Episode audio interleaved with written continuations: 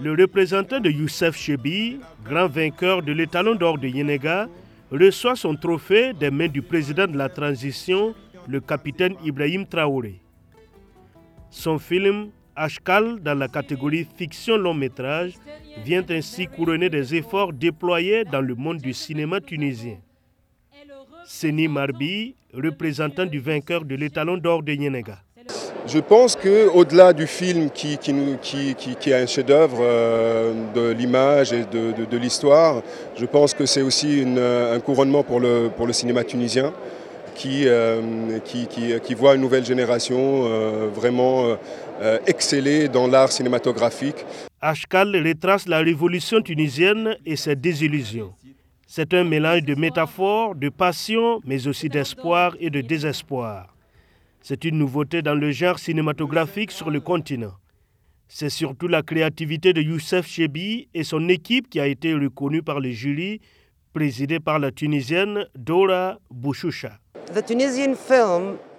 Le film tunisien Ashkal est une grande créativité, autant dans le domaine du cinéma et de la proposition cinématographique que politique.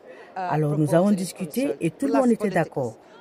Ashkal passe ainsi devant Sira de la réalisatrice burkinabé Apolline Traoré, médaillée d'argent. D'après la présidente du jury, la créativité d'Ashkal a fait la différence avec Sira, mais aussi avec Mami Wata du Nigérien Obasi. Dora Bouchoucha, présidente du jury fiction long métrage. Le plus important pour moi et les autres membres du jury, c'est la créativité. Sira a la dimension politique, l'engagement et l'audace du cinéma.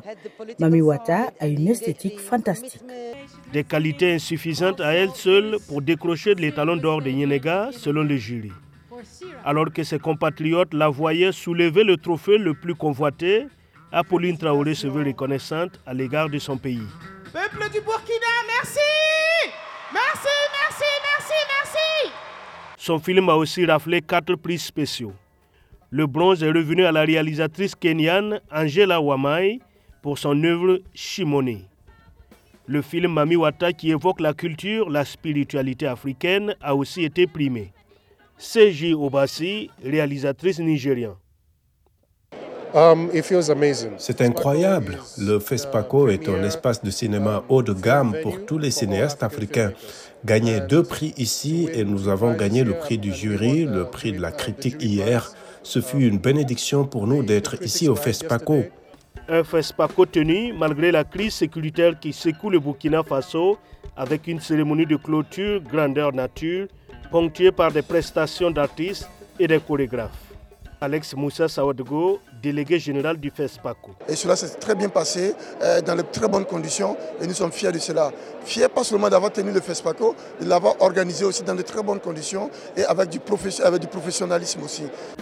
Pour rappel, sur plus de 1000 films soumis au FESPACO, 172 ont été sélectionnés et répartis dans une douzaine de catégories. La prochaine édition aura lieu en février-mars 2025.